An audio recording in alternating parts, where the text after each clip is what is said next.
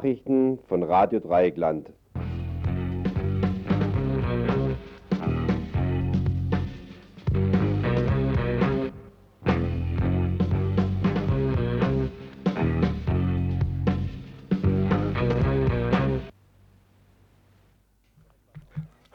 Noch etwas außer Atem. Herzlich willkommen zum Info Freitag, 8. September, zur Infosendung des Radio Dreieckland. In Radio Dreieckland.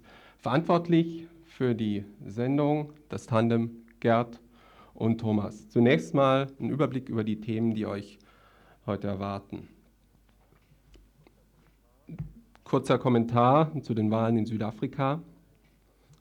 Ein kurzer Bericht zur Abtreibung, zu einer Abtreibungsklinik in Stuttgart. Dann ÖTV und ein Bericht zu den Auswirkungen der Arbeitszeitverkürzung auf die Arbeitsplätze im öffentlichen Dienst. Ein Bericht von der Kundgebung zur Freilassung von Günther Sonnenberg. Dann ein Bericht aus Menzenschwand. Ein Kommentar zu Kolumbien, Coca und kein Ende und zum Schluss dann noch die Veranstaltungshinweise. Ähm, ich hoffe, dass die Sendung gut abläuft, möchte aber schon im Voraus ein bisschen darauf hinweisen, dass ich heute das erste Mal wieder seit vier Monaten eine Sendung mache und der Thomas erst heute Nachmittag dazugekommen ist und wie ihr hört, habe ich sogar noch einen Schnupfen gehabt diese Woche. Also wenn das ein bisschen näselt, dann liegt es daran, dass er noch nicht ganz äh, ausgestanden ist. Aber jetzt zur Sendung und zunächst mal was in eigener Sache.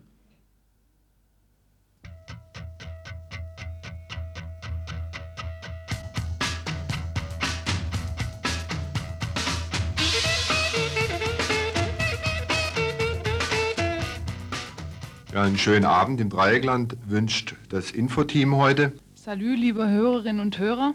Guten Abend zum heutigen Nachrichtenmagazin von Radio Dreieckland. Oh, schon drauf. Also auch jetzt herzlich willkommen dazu. Guten Abend, liebe Hörerinnen und Hörer. Hier ist wieder das Info von Radio Dreieckland. Nachrichten von Radio Dreieckland. So, das waren schon die Ergebnisse. Dahinter steckt aber eine ganze Menge Arbeit. Fangen wir mal von vorne an.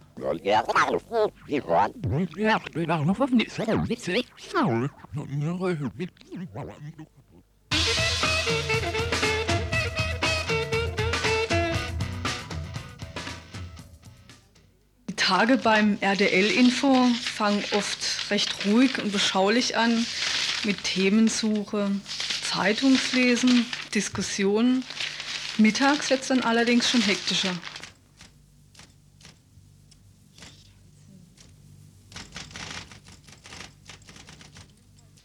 Doch die Sendezeit rückt näher und damit steigt die Hektik und der Adrenalinspiegel.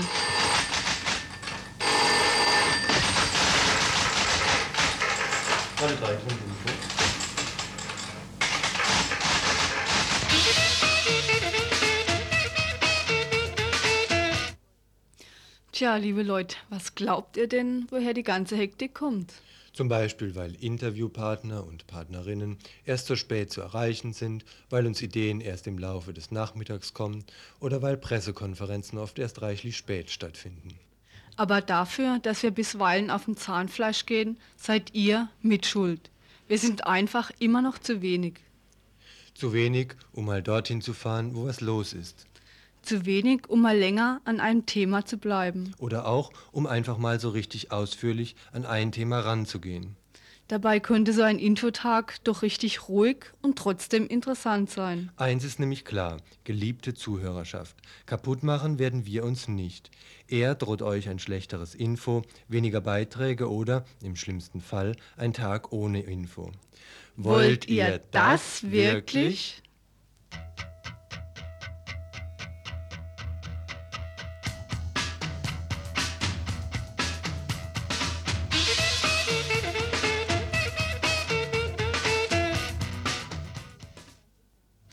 Jetzt mal ganz im Ernst. Tatsächlich brauchen wir noch jede Menge Leute, die bei uns im Info mitmachen. Und so schwer, wie ihr euch das vorstellt, ist das nämlich gar nicht. Profis sind wir alle nicht und brauchen wir auch nicht. Was wir suchen, sind Leute, die politisch interessiert sind. Das heißt nicht, dass ihr die Fachleute sein müsst. Bei uns gibt's Workshops. Jede Menge Diskussionen, Redaktionssitzungen und viele nette Leute, die euch weiterhelfen werden. Also, nieder mit der Laschheit. Rafft euch auf, zum Beispiel zur Inforedaktionssitzung jeden Donnerstag um 19.30 Uhr im Infobüro Adlerstraße 12 in Freiburg über der Gießereihalle. Oder ruft an 34016 jeden Werktag. Damit es noch lange heißt. Ja, einen schönen Abend im Dreieckland wünscht das Infoteam heute. Salü, liebe Hörerinnen und Hörer. Guten Abend zum heutigen Nachrichtenmagazin von Radio Dreieckland. Oh, schon drauf. Also auch jetzt herzlich willkommen dazu. Guten Abend, liebe Hörerinnen und Hörer. Hier ist wieder das Info von Radio Dreieckland. Nachrichten von Radio Dreieckland.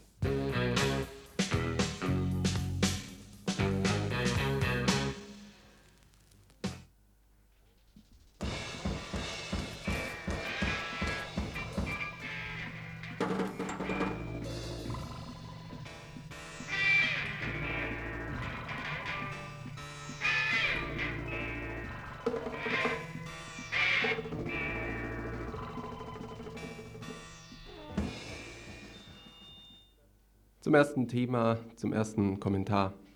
Weiße Wahlen in Südafrika. Die Reformer siegen. Zu den Opfern, den tödlichen Opfern des Urnengangs zählen 23 Nichtwähler, nicht gewählte und nicht wählbare. Am Wahlabend wurden von weißen Anti-Aufruhreinheiten 23 Menschen getötet und über 100 verletzt.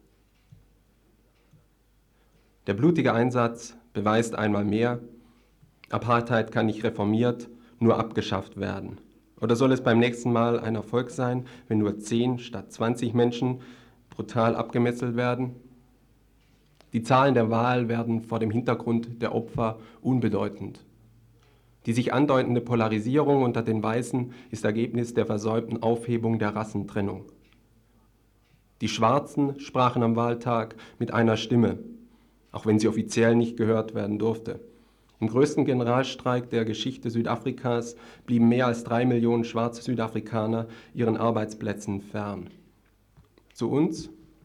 Die Berichterstattung im Land der Wirtschaftsfreunde der Bundesrepublik Deutschland, die Berichterstattung war, bis auf Ausnahmen, zurückhaltend bis empört. Immer aber objektiv mit welcher Fahrzeugmarke die Anti-Aufruhreinheiten an ihre Tatorte gefahren wurden oder die verhafteten Schwarzen ins Gefängnis transportiert wurden, war nirgendwo zu lesen oder zu sehen. Wäre ja auch Schleichwerbung, oder? Wie heißt es so schön in der neuen Anzeige eines Sindelfinger-Konzerns?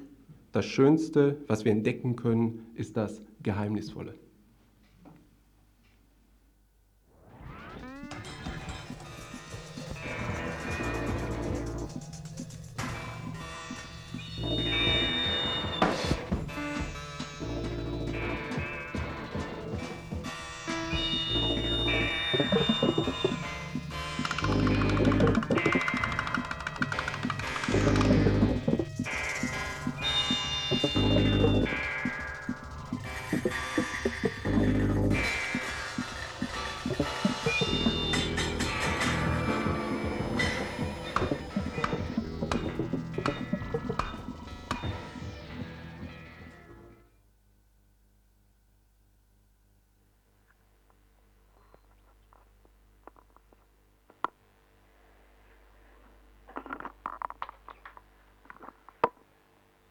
Kannst loslegen. Sofort? Ja.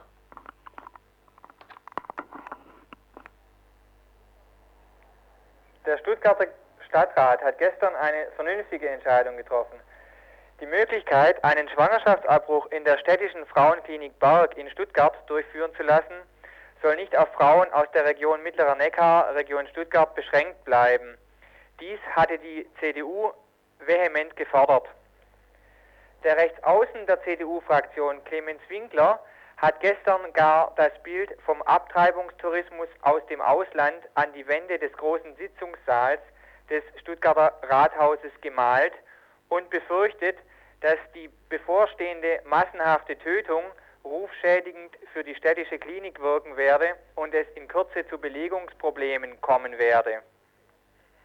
Dafür musste er sich sogar von Oberbürgermeister Rommel, ebenfalls CDU, vorhalten lassen, dass es unzulässig sei, eigene Wertauffassungen Andersdenkenden aufzuzwingen. Die interfraktionelle Mehrheit aus SPD, Grünen und FDP hatte den jetzt beschlossenen Antrag unter anderem damit begründet, dass es wohl kein Recht gäbe, einer Frau aus dem Oberland oder aus Bayern, wo es keine derartige Einrichtung gibt, einen Eingriff aufgrund einer gestellten Notlagenindikation zu verweigern.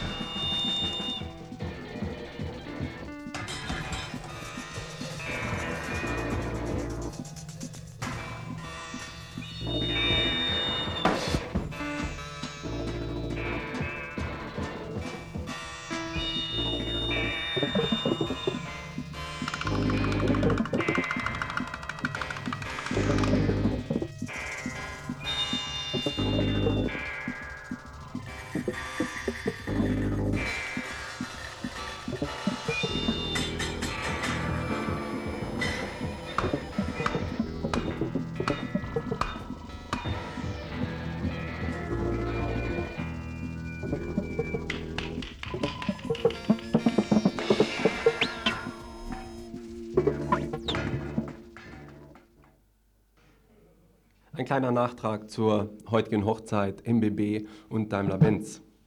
Wie heute in verschiedenen Zeitungen zu lesen war, sollte, ich zitiere, das Ja-Wort in der Elefantenehe zwischen den beiden Konzernen fallen. Wir fragen uns, wie die Formel wohl lauten mag.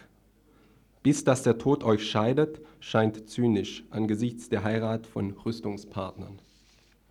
Denn am Tod wird bei Rüstungsunternehmen gerade verdient bis dass der Tod euch scheidet. Hier eine Nonsensformel.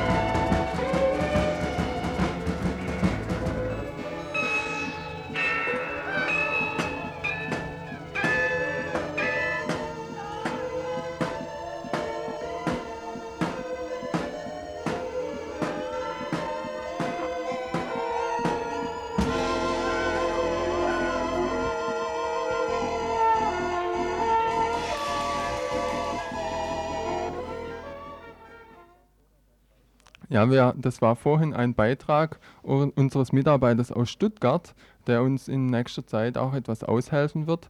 Jetzt kommt nochmal ein Beitrag von ihm und zwar geht es darum, äh, über den Tarifabschluss, den die ÖTV 1988 äh, mit den Arbeitgebern verabschiedet hat. Da ging es um die Zurückstufung äh, von der 40-Stunden-Woche auf die 39-Stunden-Woche. Und weiter soll dann nächstes Jahr zurückgestuft werden auf die 38,5 Stunden Woche. Ob das Ganze jetzt schon Ergebnisse gebracht hat, hört ihr in dem nächsten Beitrag. Selbstgefällig präsentierte die ÖTV-Vorsitzende Monika Wulf-Mattis heute Vormittag in Stuttgart das Umfrageergebnis. Die ÖTV fühle sich bestätigt durch diese erste Bilanz. Es habe sich gelohnt, den Konflikt um kürzere Arbeitszeit und mehr Beschäftigung im öffentlichen Dienst aufzunehmen. Innerhalb von fünf Monaten, der Tarifvertrag ist am 1. April in Kraft getreten, hätten bereits 49.000 Arbeitsplätze geschaffen und gesichert werden können. Dabei betonte die ÖTV-Vorsitzende, dass sich die vorgelegten Zahlen ausschließlich auf den Organisationsbereich der ÖTV beziehen, das heißt ohne Post, Bahn, Polizei und Lehrer. Mit diesen 49.000 Arbeitsplätzen liege die Beschäftigungswirksamkeit der Arbeitszeitverkürzung um eine Wochenstunde sogar ein wenig über den eigenen Erwartungen. Schaut man sich die Infratest-Studie genau an, muss man jedoch feststellen, dass sich die ÖTV ein bisschen in die eigene Tasche lügt. Neu geschaffen wurden tatsächlich nur gut die Hälfte, nämlich 26.000 Stellen. Weiter wurde durch die Umfrage ermittelt, dass 14.000 Arbeitsplätze gesichert werden konnten, also möglicherweise vernichtet worden wären, hätte die ÖTV nicht die 39-Stunden-Woche durchgesetzt. Durch den Lohnverzicht beim Tarifabschluss 1988, die Studie spricht verschleiernd von einem moderaten mehrstufigen Lohnabschluss, ist schließlich der finanzielle Spielraum für 9000 weitere Stellen geschaffen worden. Geradezu lächerlich erscheint da der Optimismus der ÖTV-Vorsitzenden, die sagte, dass insgesamt 100.000 zusätzliche Arbeitsplätze durch die Arbeitszeitverkürzung auf 38,5 Wochenstunden ab 1. April 1990 weiterhin realistisches Ziel blieben. Denn selbst nach der jetzt vorliegenden Auswertung von 2000 Fragebögen ist unklar, wie viele der 26.000 neuen Stellen tatsächlich besetzt sind. Die befragten Betriebs- und Personalräte konnten nämlich für die Beantwortung lediglich die Stellenpläne zu Rate ziehen und daraus ergibt sich nun mal nur, wie viele Stellen finanzierbar wären. Unterdessen sind besonders in den Krankenhäusern viele Stellen schlicht unbesetzt. Das liegt zum einen an den harten Arbeitsbedingungen und zum anderen an der schlechten Bezahlung der Pflegekräfte.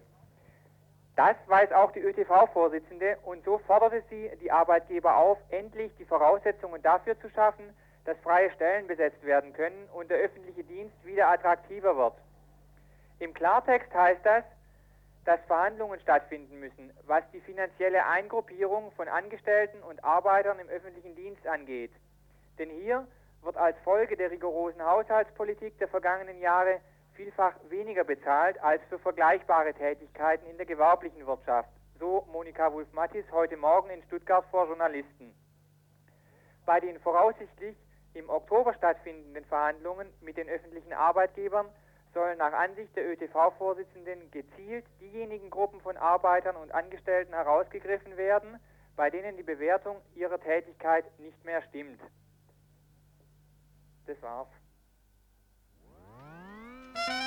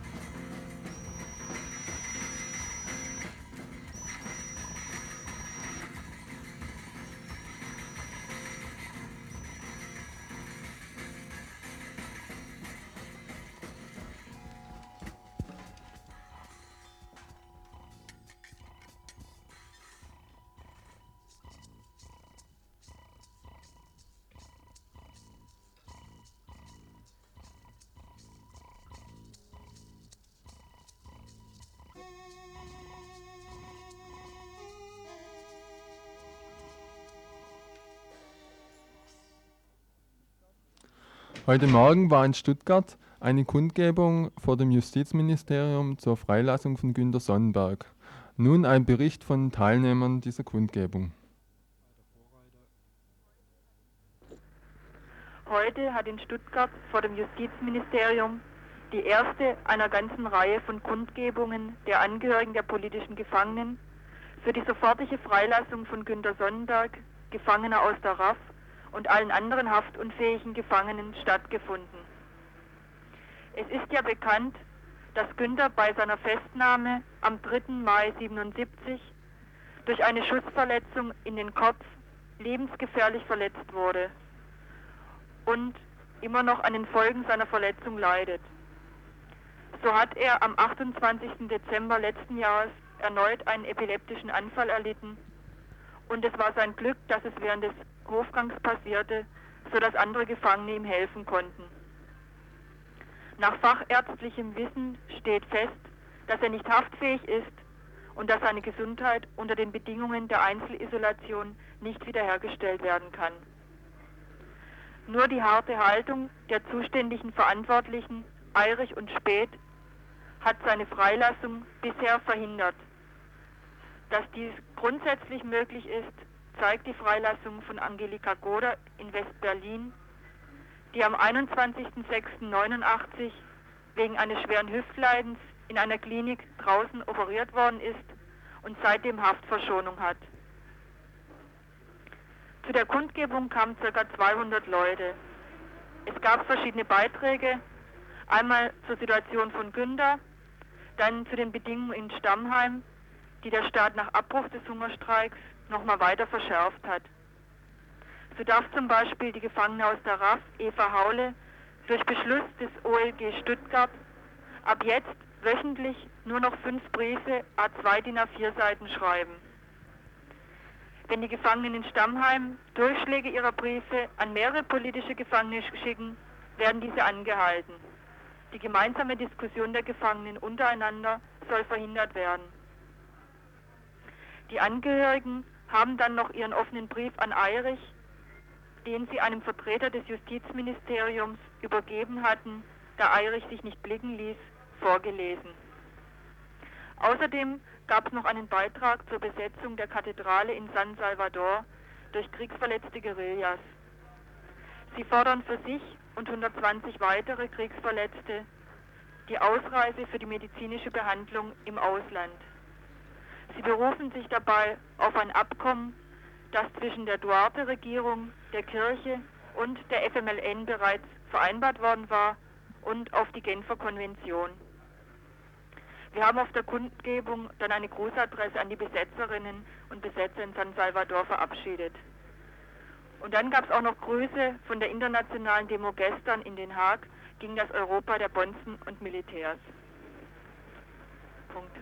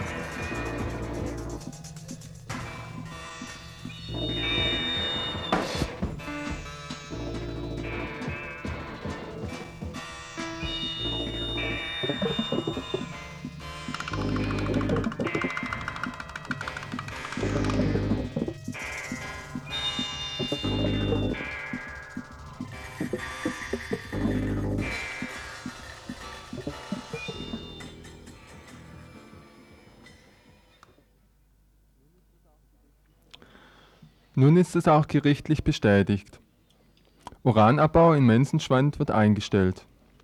Das dritte Gerichtsurteil hat nun zugunsten der Bewohner des Südschwarzwaldes entschieden, dass der Uranabbau bis zum 31. Dezember 1990 eingestellt werden muss. Damit hat das Bundesverwaltungsgericht das vorherige Urteil, das einen weiteren Abbau erlauben sollte, aufgehoben zum, Geruch, zum Gerichtsurteil und den Folgen nun Peter Diehl von der Bürgerinitiative gegen Uranabbau in Menzenschwand. Das Land ist natürlich froh, dass es den Abbau jetzt vom Hals hat, möchte aber die Firma noch dazu kriegen, dass sie noch eine ordentliche Stilllegung hinlegt. Ne? Da wird ein Abschlussbetriebsplan erstellt vom Landesbergamt, das ist die zuständige Behörde, Freiburg hockt das. Der Leiter davon ist der Herr Nast. Und äh, die sind also für die fachliche Beurteilung des ganzen äh, Stilllegungsvorhabens da zuständig. Ne? Und die schreiben dann in den Abschlussbetriebsplan rein, wie das zu geschehen hat. Und da ging es jetzt im Moment noch hauptsächlich darum, um schon gebrochenes Erz, was noch in der Grube liegt. Ne? Und von dem geht die größte Gefahr aus für das Wasser, weil die Oberfläche von dem Erz da vergrößert wird, wenn es gebrochen ist, ne? als wenn es noch am Stück im, im Berg drin wäre. Ne? Jetzt, das war alles etwas verwickelt, ne? weil jetzt gleichzeitig das mit Elweiler dazwischen geplatzt ist. Ne? Und jetzt äh, war die Frage, ja, wie viel gebrochenes Erz liegt denn überhaupt in der Grube? Ne? Und was haben die in der letzten Zeit eigentlich getrieben? Haben die vielleicht jetzt absichtlich möglichst viel noch lose gemacht? Ne? Das ist ja von außen nicht nachprüfbar. Ne? die einzigen, die da Bescheid wissen, ist das Landesbergamt noch, außer der Firma selber. Und die haben aber immer auf Betreiberseite gestanden. Ne? Also die sind auch nicht unbedingt in unserem Sinne da jetzt äh, zuverlässige Auskunftgeber. Ne? Und jetzt kam also dann raus, äh, Sie können das Zeug ja in Elva dann nicht mehr aufbereiten. Ja, was nun? Ne? Dann hieß es erst, ja, Sie müssen jetzt mal dicht machen vorläufig. Sie können es ja nicht weiterverarbeiten, das Erz. Haben ja auch keine Erlaubnis, es irgendwo zu lagern. Dann war das zwei, drei Wochen ruhig. Und dann kam dann der Knaller, ja, sie lassen es jetzt in der Tschechoslowakei aufbereiten. Und das wird also auch schon gemacht. Ne? Seit etlichen Wochen, ich weiß nicht mehr genau, seit einem Monat etwa, wird das mit der Bahn in die Tschechoslowakei gefahren. Und dann kam raus, man braucht ja eine Exportgenehmigung, um das jetzt da ins Ausland zu bringen, das Zeug. Ne? Ist ja radioaktives Material. Und äh, das läuft im Moment über eine Exportgenehmigung, die noch eine andere Uranbergbaufirma hat. Da ist im Fichtelgebirge, wurde ja auch Uran abgebaut, in Großschloppen. Und die haben ihr Zeug schon immer in die Tschechoslowakei gebracht. Ne? Das war die Saarbeck Interplan Uran. Die hat die dortige Grube betrieben. Und die hatten noch die Exportgenehmigung. Die haben jetzt im Laufe dieses Jahres zwar auch ihren Abbau eingestellt, aber die Exportgenehmigung lief noch. Ne? Jetzt ist die Brunhilde da eingetreten. Ne? Da läuft also im Moment der Export über die Saarbeck Interplan in die Tschechoslowakei. So, und diese Exportgenehmigung die läuft eben auf 20.000 Tonnen pro Jahr. Und äh, da kam eben dann raus, eben jetzt auf dem Umweg über die Saarberg Interplan, dass die also in der Lage und offensichtlich auch willens sind, bis zu 20.000 Tonnen pro Jahr da rauszuholen. Ne? Wo bisher es immer hieß, sie beschränken sich auf 10.000 Tonnen pro Jahr. Das ist also der, der, der Weg, den das Ganze gegangen ist. Ne? Ja, und wie ist jetzt äh, deine Einschätzung? Meinst du, sie bauen jetzt dann mehr ab noch in der Endphase oder? Äh, das ist halt schlecht zu überprüfen, ne? aber äh, das ist natürlich anzunehmen, dass sie jetzt, nachdem die Anlage sowieso stillgelegt wird, noch versuchen herauszuholen, finanziell was irgendwie geht. Ne? Und so wie sich das anhörte da mit dieser äh, Transportegeschichte dann in Tschechoslowakei, sind sie auch willens, jetzt möglichst viel noch rauszuholen. Ne? Aber das ist nicht nachprüfbar. Ne? Das ist jetzt nur äh, das, was sich da so äh, an Eindrücken ergeben hat. Ne? Also eure Freude ist nicht ganz ungetrübt. Nee, das ist einmal das Hauptproblem ist, äh, dass wir nicht wissen, äh, ob die die Umweltprobleme im Griff haben auf Dauer. Ne? Ist das überhaupt das Sinnvolle, was die jetzt machen, noch mehr rauszuholen? Werden damit die Oberflächen von angeschnittenen Erz nicht doch wieder vergrößert? Ne? Dass also dann doch letztendlich wieder mehr Wasser verseucht wird, als es unbedingt nötig wäre. Und das ist von außen eben nicht nachzuprüfen und da müsste eigentlich ein unabhängiges äh, hydrogeologisches Gutachten gemacht werden. Ne? Wie zirkuliert das Wasser da überhaupt im Gebirge? Und das ist nie gemacht worden. Da haben wir also jahrelang gefordert. Auch jetzt anlässlich da, wo sich das anbahnte, jetzt in diesem Vergleich, äh, ist also nie irgendeine Reaktion auf Erfolg auf die Forderung. Ne? Ja, also wir glauben nicht, dass das so schnell über die Bühne geht. Ne? Das andere ist ja auch, äh, dass zum Beispiel diese Transportgenehmigung, also diese Ausfuhrgenehmigung ist unbefristet, ne? also noch über Jahre hinweg. Ne? Und, und das wird dann früher oder später darauf hinauslaufen, dass sie dann bis Ende nächsten Jahres dann doch, doch nicht rechtzeitig fertig werden und die ganze Sache dann nochmal wieder verlängert wird oder weiß der Kuckuck was. Ne? Die sind ja nun schon seit 30 Jahren da am Gange ne? und die haben immer wieder mal Zeiten gehabt, wo sie nicht abbauen konnten und dann später ging es wieder los unter irgendwelchen Vorwänden. Ne? Also ganz weg ist das nicht. Ne? Solange das Erzvorkommen da ist und solange das Erz einen Wert darstellt, wird da immer wieder jemand kommen. Ne? Das selbst, wenn das alles so läuft, wie Sie sich das im Moment denken, äh, irgendwann gibt dann die Firma die Konzession zurück für dieses Bergbaugebiet. Ne? Und spätestens, wenn die irgendeine Anzahl Jahre da nichts machen, dann verfällt die sowieso, dann geht die wieder an das Bergamt zurück und dann kann das Bergamt die wieder neu vergeben. Dann kann eine andere Firma kommen und sagen, ich möchte abbauen die Konzession ist jetzt freigefallen, wie die ja immer sagen, die Bergleute, und äh, gerne das Ganze wieder von vorne anfangen. Ne?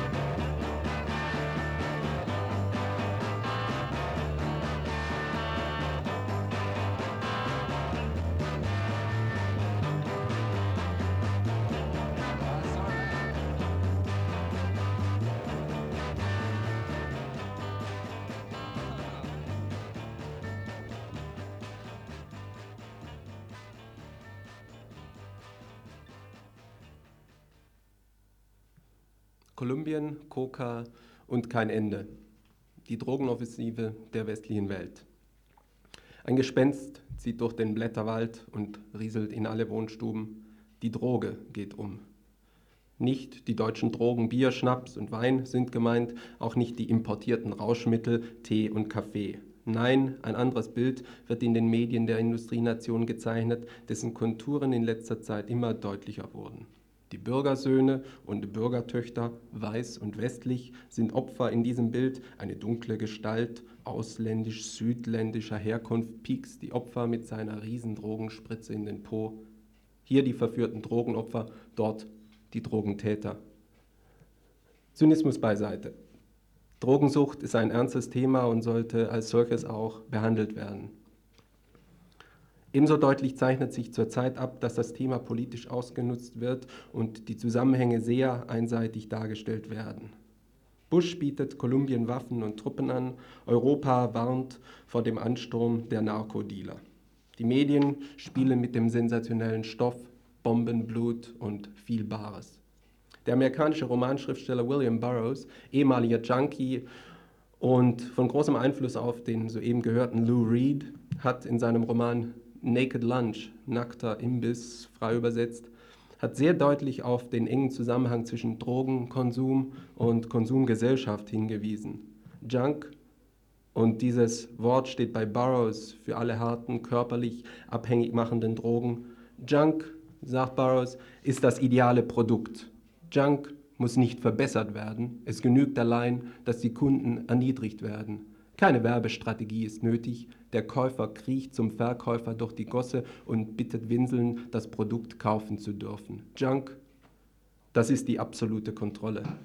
Soweit sinngemäß William Burroughs. Damit das Thema nicht zu einseitig bestimmt wird, ein paar Anmerkungen, Kritikpunkte und Hintergründe zum Thema Drogenoffensive. Über den Zusammenhang zwischen Drogenbekämpfung und Bekämpfung der Linken in Kolumbien haben wir bereits vor einiger Zeit im Info berichtet. Die Drogenoffensive. Erstens die Problemstellung. Wie schon angedeutet, wird der Begriff Droge stark eingeschränkt. Weder sollen die Bayern auf ihr Bier noch die Badner auf ihren Wein verzichten. Und das ist richtig so. Ob schon weitaus mehr Leute an Alkohol sterben als an den anderen Rauschmitteln zusammen. Mit irrationalen Argumenten wird weiterhin gegen eine Liberalisierung von Rauschmitteln wie Marihuana oder Hashis argumentiert. Sie gelten als Einstiegsdrogen, so als ob Alkohol nicht auch einen Einstieg in die Flucht vor gesellschaftlichen Problemen ermöglichte. Saubermänner sind in der Drogenkampagne am Werk wie AIDS benutzt wurde, traditionelle Vorstellungen von Sexualität durchzusetzen, so bietet das Schlagwort Droge nun den Anlass, gegen die Sinnlichkeit stimulierenden Rauschmittel vorzugehen. In den USA wurde bezeichnenderweise die Kampagne schon auf Alkohol und Zigaretten ausgedehnt. Der Kampf gegen den Rauschmittelhandel allein indes ist aussichtslos. Gerade in den USA müsste man das wissen, da dort die Prohibitionszeit der 20er, also in der Zeit, in der Alkoholausschank generell verboten war, nur eine Zunahme von Alkoholdelikten und Kriminalität bewirkte. Wenn es also aussichtslos scheint, das Suchtproblem mit Verboten und Kriminalisierung zu beheben, was nicht notwendigerweise heißen muss, dass jene Produkte der Dealerküche, die sofort körperlich abhängig machen, freigegeben werden sollen. So ist es doch interessant zu sehen, mit welcher Vehemenz diese Maßnahmen angepriesen werden. Zweitens, die Maßnahmen. Die Diskussion läuft vereinfacht nach einem gut-böse-Muster. Wir, die westlichen Industrienationen, sind Opfer einer Drogenmafia geworden. Das Bild der Schuldigen passt in die Landschaft ausländerfeindlicher Stereotypen. Der Drogenboss als der korrupte, korrumpierbare und kriminelle Südländer. Ob nun Kolumbianer in der amerikanischen Version oder Türke in der deutschen. Die Bösewichte verführen unsere unschuldigen Kinder zu Drogen. Was dabei vergessen wird, ist die Tatsache, dass erst unsere Nachfrage nach Stoff, das Problem ist in unserer Gesellschaft zu suchen, dass erst diese Nachfrage nach Stoff den Milliardenhandel ermöglichte. Der Anbau der jetzt so gefürchteten Kulturpflanzen hat in den Produzentenländern eine oft jahrhundertelange Tradition. Anbau und Genuss waren oft zu religiösen Zwecken bestimmt. Was würden denn Christen sagen, wenn der Messwein als Droge auf eine Verbotsliste käme? Auch moralisch können wir uns nicht über den plötzlichen Reichtum der Bauern in Asien und Südamerika stellen. Stammt unser Wohlstand nicht auch zum Teil von Verkauf von Waffen und Kriegsgift? Ist der Handel mit Diktatoren und einem Unterdrückerregime wie Südafrika nicht genauso verwerflich, wenn nicht sogar noch verwerflicher? In Miami, in Florida verdienen sehr, sehr viele Leute vom Drogenhandel. Nicht nur Kolumbianer sind Nutznießer. Nur dann können wir den moralischen Zeigefinger auf die drogenproduzierenden Länder richten, wenn auch wir unser Geld redlich verdienen. Die Drogenmafia in Kolumbien benutzt umgekehrt sehr geschickt den dadurch geschürten Nationalismus. Die Yankees, so sagen sie, sind nicht besser als wir. Es gibt keinen Grund, warum sie uns vorschreiben sollten, wo wir unser Geld verdienen. Auf Bush Drogenoffensive haben lateinamerikanische Bischöfe am deutlichsten reagiert. Nur wenn den Bauern auch für andere Produkte, etwa Kaffee, ein fairer Preis gezahlt wird, werden sie etwas anderes anbauen. Ein derartiges Angebot der Industrienationen liegt bisher nicht vor. So haben die nationalistisch argumentierenden Drogenhändler ein leichtes Spiel. Die einzigen Slumbewohner von Medellin wohnen nun in menschenwürdigen Sozialwohnungen und sind entsprechend stolz auf ihre Gönner im Medellin-Kartell. Die Maßnahmen Bush in den USA selbst zeigen, wie wenig an den Grundproblemen des Drogenkonsums gerüttelt werden soll. Nicht Arbeitsplätze bietet er den arbeitslosen Schwarzen der Ghettos an, sondern will sie mit mehr Polizei einfach besser bewachen. Ausgrenzung statt Hilfe. Das hat leider lange Tradition in den USA.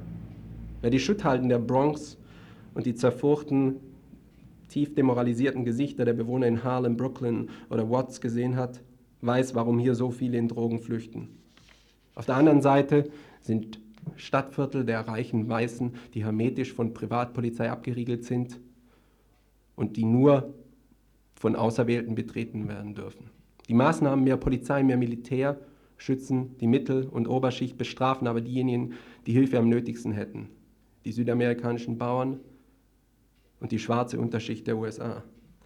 Drittens, die Abhängigen, die Konsumenten. Zwei konträre Standpunkte treffen hier aufeinander. So wird oft in der Diskussion suggeriert, dass jede Gesellschaftsordnung die Verbrechungen und Suchtprobleme hat, die sie auch verdient.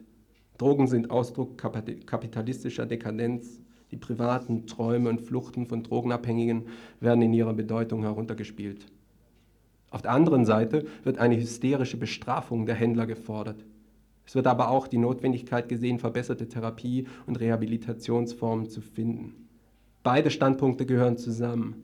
Eine Resozialisierung und eine Absage an die Suchtmittel kann nur wünschenswert und erfolgreich sein, wenn auch die Probleme beseitigt werden, die wesentlich zur Sucht geführt haben. Soziale Ungleichheit und politische Ohnmacht.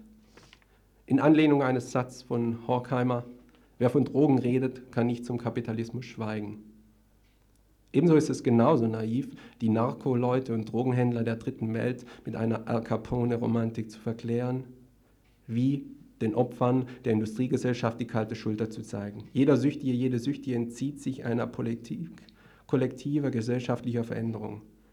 Wo körperlich Abhängige sind, ist die Beschaffung von Stoff oberstes Gebot. Sucht schafft und stabilisiert einen kapitalistischen Urzustand. Der Kampf jeder gegen jeden Süchtige gegen Süchtige. Wenn schwarze Familien in den Ghettos mehr Polizei fordern und nationalistisch gegen die südamerikanischen Bösewichte benutzt werden können, so nur deshalb, weil die Lage unerträglich geworden ist. Zehn- und Zwölfjährige verdienen ihr Geld als Dealer, viele Unschuldige sterben im Drogenkrieg. Richtige Abhilfe können nur die Beseitigung von Rassismus und Arbeitslosigkeit, die Liberalisierung der Drogengesetze und therapeutischer, therapeutischer Beistand für Süchtige schaffen. Kaum anders kann der Erfolgsweg bei uns lauten. Beseitigung der Ursachen und nicht der Symptome. Danach sieht es zurzeit nicht aus. Konservative dürfen sich freuen. Das Bild des bösen Ausländers, des südländischen Drogendealers wird bei unveränderter Stoßrichtung der Drogenoffensive durch weitere vorhersehbare Fälle bekräftigt werden. An alle Zyniker indes, freut euch nicht zu früh. Thank you.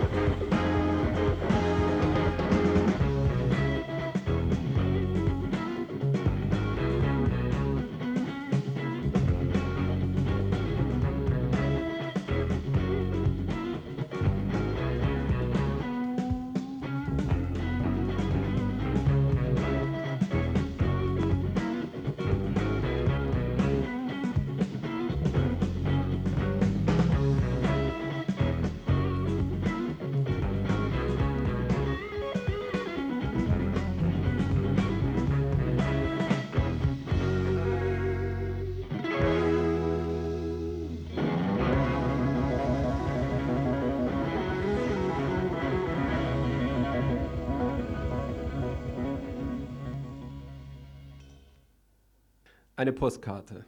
Zwischen vielen Ankündigungen, Parteimitteilungen und sonstigen Werbesendungen fand sich eine persönliche Karte an RDL heute Morgen in der Post. Und Persönliches soll ja auch nicht zu kurz kommen in einem höheren Radio. Hier also die Karte von Bob und Lisa, zwei Amerikanern, die sich nach mehreren Jahren aus Freiburg verabschieden müssen. Wir möchten euch hiermit mitteilen, dass wir nächstes Jahr keinen weiteren Beitrag leisten können. Das muss nicht als Austritt gelten, da ich die Sache voll gut finde. Macht weiter, lasst euch nicht verdrängen und wenn wir was Interessantes aus den USA liefern können, schreibt uns gerne. Wir bemühen, wir bemühen uns sehr gerne. Vielleicht würden wir mal einen Beitrag bringen. Also macht's gut und danke für das Alternative zum Radioschrott. Bob und Lisa, 13 Valerie Circle, Monroeville, Pennsylvania, USA. Ganz ohne Hintergedanken habe ich die Karte nicht gelesen. Weniger, dass eine Selbstbeweihräucherung in RDL gesendet wird, Selbstlob stinkt ja bekanntlich, sondern damit ich Leuten, die jetzt zuhören, Mut mache, sich aktiv an Radiosendungen von Radio Dreieckland zu beteiligen, im Speziellen. Solltet ihr also Lust haben, ein paar Stunden mitzuarbeiten, und zwar hier im Freitagsteam der Inforedaktion, dann ruft doch nach der Sendung, so etwa 10 nach 7, unter 32324, ich wiederhole, 32324, ruft an und ihr könnt mit mir dann sprechen. Je mehr Leute mitarbeiten, desto besser können die Sendungen werden. Also lasst euch nicht von Versprechern und Ös und anderen Pannen abhalten. Einer für alle oder auch eine für alle funktioniert. Das funktioniert leider nur schlecht. Um euch mal zu zeigen, was so alles geschieht, ein Tag bei Radio Dreieckland, ein Tagesablauf. Ich kam um 10 hierher, dann äh, die Post abgeholt, da waren so 50 Briefe, 50 Zusendungen, die durchgeguckt, aufgemacht, was kann benutzt werden, was ist interessant, eingeordnet. Nachdem ich die Post sortiert hatte, dann die Zeitungen gelesen, was wäre interessant, Telefonate, wer hat was anzubieten, wer weiß was zu der Sache in Menzenschwand und so weiter. Dann natürlich auch eine generelle Orientierung, was lief in der letzten Zeit. Heute ist für mich die erste Sendung nach vier Monaten. Und mittags um zwei kam dann der Thomas dazu. Und ich habe dann bis Viertel vor sechs an dem Drogentext geschrieben. Ich hatte also nicht mal Zeit, das noch einmal genau durchzulesen. Es gab also sehr, sehr viel zu tun. Wären da noch zwei, drei Leute gewesen, die mit einem Beitrag oder sonst irgendwie mitgeholfen hätten, es wäre sicherlich leichter gegangen. Nach der Sendung hört es auch nicht auf. Jetzt gilt es nachher dann aufräumen, abheften, einordnen, Bänder beschreiben und so weiter, dass die Nächsten, die dann ins Studio kommen, wieder oder die in die Redaktionsräume kommen, da auch einigermaßen saubere Redaktionsräume vorfinden. Also wer von euch Interesse hat, mitzuarbeiten, so circa 10 nach 7 werden wir wieder in Redaktionsräumen sein. Ihr könnt da anrufen. Gerd oder Thomas verlangen unter der Nummer 32324.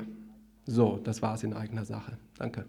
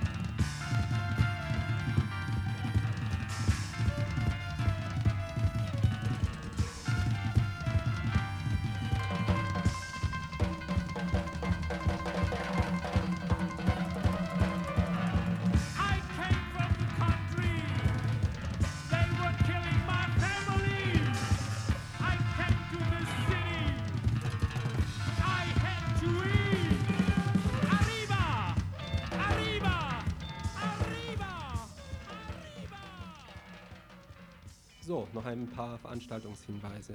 Zuerst mal die vielleicht lang erwartete Lösung auf ein Rätsel. Es war zu lesen, Rückseite der Stadtzeitung. Kurz und klein, wählt kein Schwein, Hummel soll der König sein. Kapiert, die Grünen Freiburg. Dazu lasen wir dann heute im Immergrün unter Rechenschaftsbericht, ich zitiere, zur Beruhigung.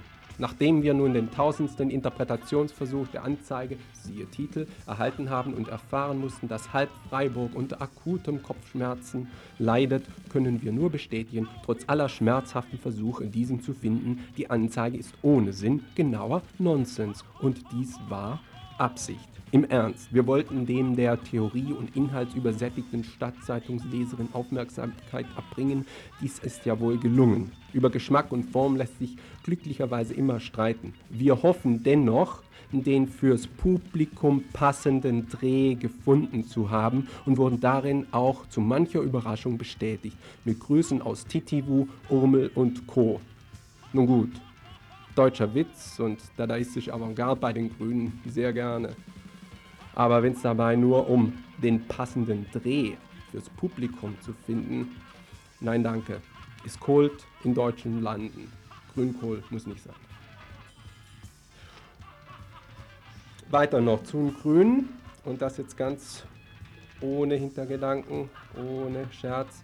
Ähm, zehn Jahre Grüne, die Grüne feiern das. Und zwar 9. 10. September in Emmendingen-Wasser in der Elshalle. Ein reiches Veranstaltungsprogramm. Ich greife mal gerade was raus und zwar 17.30 Uhr Talkshow. Rückblicke auf die Anfänge mit Akteurinnen, Kontrahentinnen, Moderation, Wieland Backers Teilnehmer, unter anderem sind Marie-Louise Beck Oberdorf, Wolf-Dieter Hasenklever, Emilie Meyer, Thomas Löffelholz, Dina Deckstein, Warnfried Dettling, Doris Flügel und Rüdiger Gei. Das ist, findet um 17.30 Uhr statt, Samstag, 9. September, im Rahmen des Fest 10 Jahre Grüne in Baden-Württemberg in Emding-Wasser in der Elshalle. Und heute Abend findet statt ein türkisches Freundschaftsfest. Und zwar findet das statt in der Studentensiedlung in der Sundgau Allee 20. Und veranstaltet wird es äh, von der Initiative für Arbeiter und Studenten aus der Türkei, Folklore-Gruppe Türk ILOG. Und das Ganze läuft unter der Reihe ähm, Die Würde des Menschen ist unantastbar. Das ist eine Veranstaltungsreihe der ausländischen Mitbürger in Freiburg. Ja, dann doch noch mal was in eigener Sache und zwar Ankündigung für heute Abend 8 Uhr in den Redaktionsräumen des Infos, also in der Adlerstraße 12. Wir zeigen den Film, den Film über Radio Dreieckland. Wir bitten nicht länger um Erlaubnis. Also wer reinschnuppern möchte, ist gern willkommen. Für andere, die das jetzt zum x-ten Mal dann sehen möchten, die sind auch gerne willkommen. Danach soll es eine kleine Diskussion geben über Sinn und Zweck äh, Radio Dreieckland und vor allem natürlich auch den Weg, äh, dem Weg ein bisschen nachgehen, den äh, der Sender beschritten hat bis heute.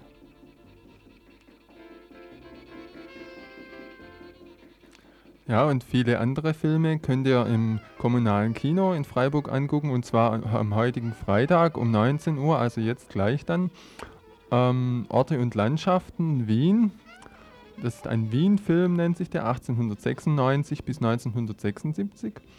Und um 21.15 Uhr Alf Sjöberg, das ist wahrscheinlich der Regisseur, und der, der Titel lautet Die Hörige. Um 23 Uhr kommt ein Musikfilm mit Dizzy Gillespie und der heißt, äh, der ist original mit Untertitel und heißt A Night in Havana.